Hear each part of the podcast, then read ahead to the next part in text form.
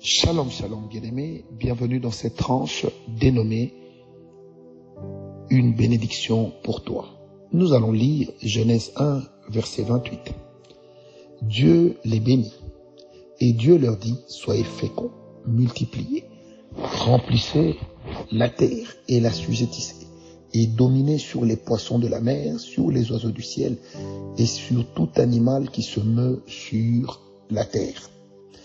Être fécond veut simplement dire, lorsque nous lisons très bien, être fécond veut simplement dire se reproduire, augmenter en nombre par voie de génération.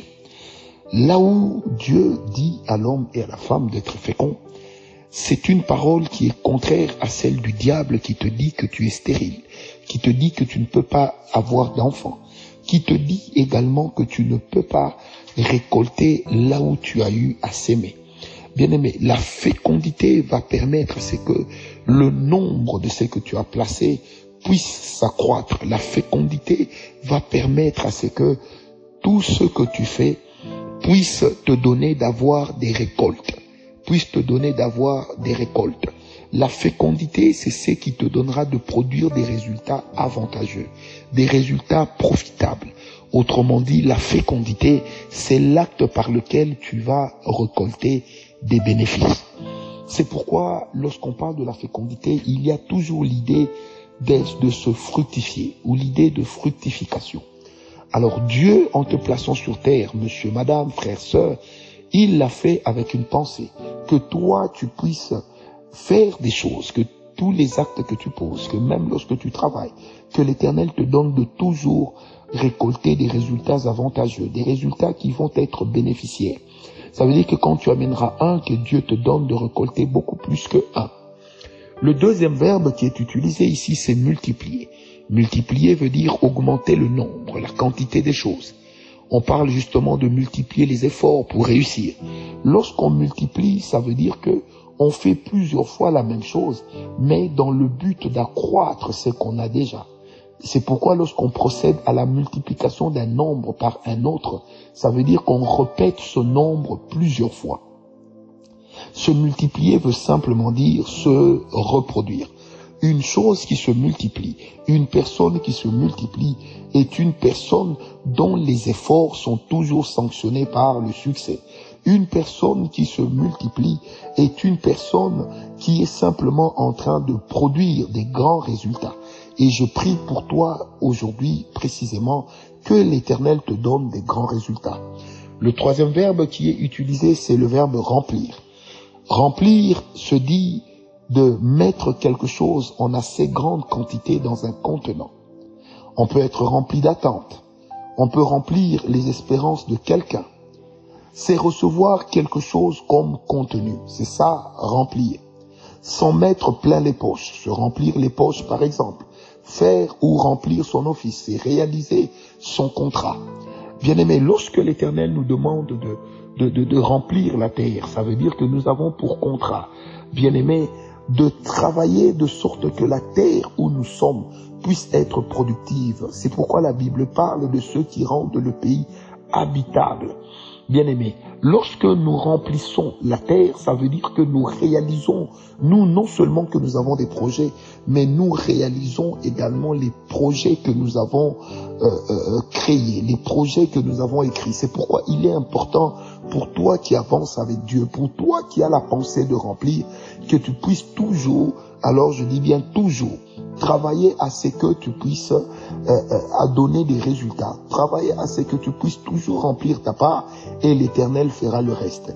On parle également de la plénitude lorsque l'Esprit de Dieu vient habiter dans l'homme.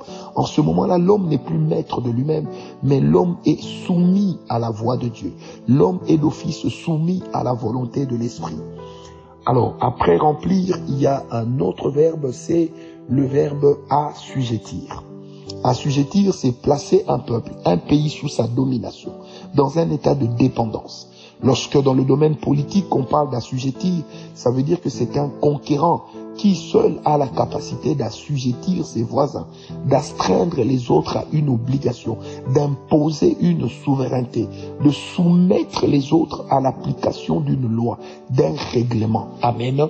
Alors quand Dieu dit à l'homme qu'il l'a envoyé sur terre pour assujettir, ça veut dire que partout où tu te trouves, bien-aimé, c'est à toi que revient la capacité de faire la loi. C'est à toi de, de, de t'établir. C'est à toi de dire les choses qui doivent se faire.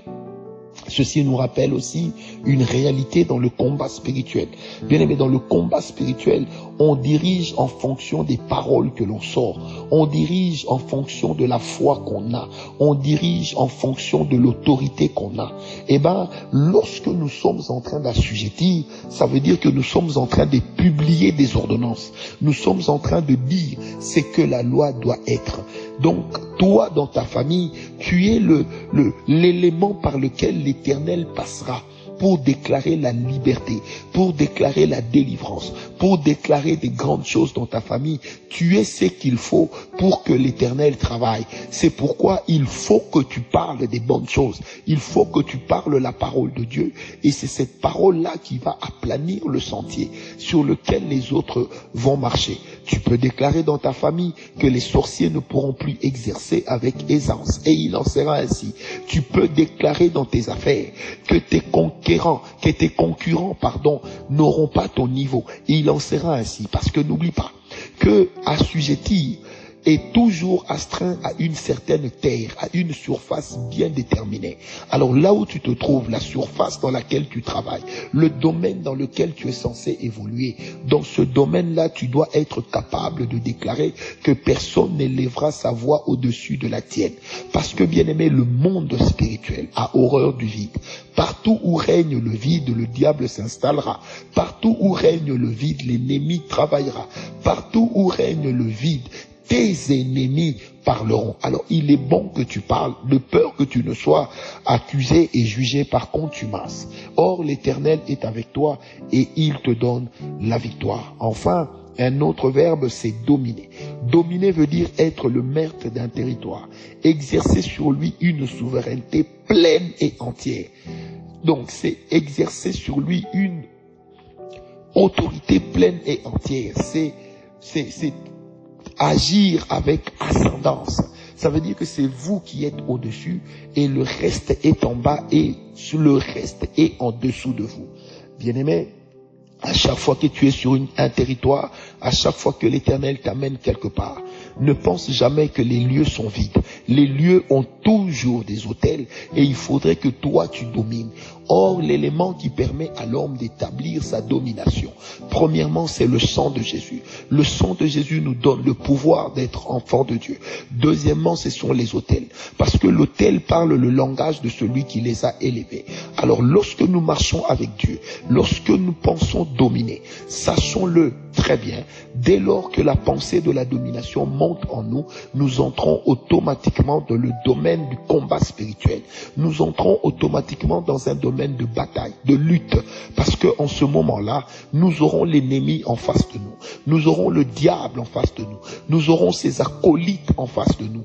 Mais heureusement que nous ne sommes pas seuls, puisque la Bible dit que par pour toutes ces choses, nous sommes plus que vainqueurs. Alors toi qui m'as lu, toi qui as entendu cette exhortation ce matin, sache que l'Éternel t'a donné le pouvoir. Ensuite, il t'a donné le pouvoir sur tout ce que tu vois, sur les oiseaux du ciel, les poissons de la mer, sur tout animal qui se meut sur la terre. Et tel que nous en avions parlé hier, bien aimé, ce que voulaient signifier les oiseaux du ciel, les oiseaux du ciel parlent également des esprits de l'air, des esprits, des, des esprits impurs qui marchent ça et là, qui circulent dans le but de chercher la petite puce, le petit trou, le petit espace par lequel ils vont entrer. Alors les animaux qui se meuvent sur la terre, ça parle simplement des choses qui marchent avec nous tous les jours et qui sont susceptibles de nous astreindre à une servitude. Je déclare sur toi en ce moment que la servitude ne dominera pas sur toi. Je déclare sur toi en ce moment que la servitude ne dominera pas sur toi, mais que parce que l'Éternel est avec toi, tu règnes au-dessus de tout. Tu règnes sur tous ces animaux, sur tous ces oiseaux, avec leur signification pleine et totalement spirituelle. Et cela au nom de Jésus. Tu n'es pas venu sur terre en vain, mais tu es venu sur terre avec une mission. Et c'est au travers de toi que le Seigneur Dieu exercera son autorité. Que Dieu te bénisse, que sa grâce marche avec toi, que sa puissance marche avec toi. Paix et grâce.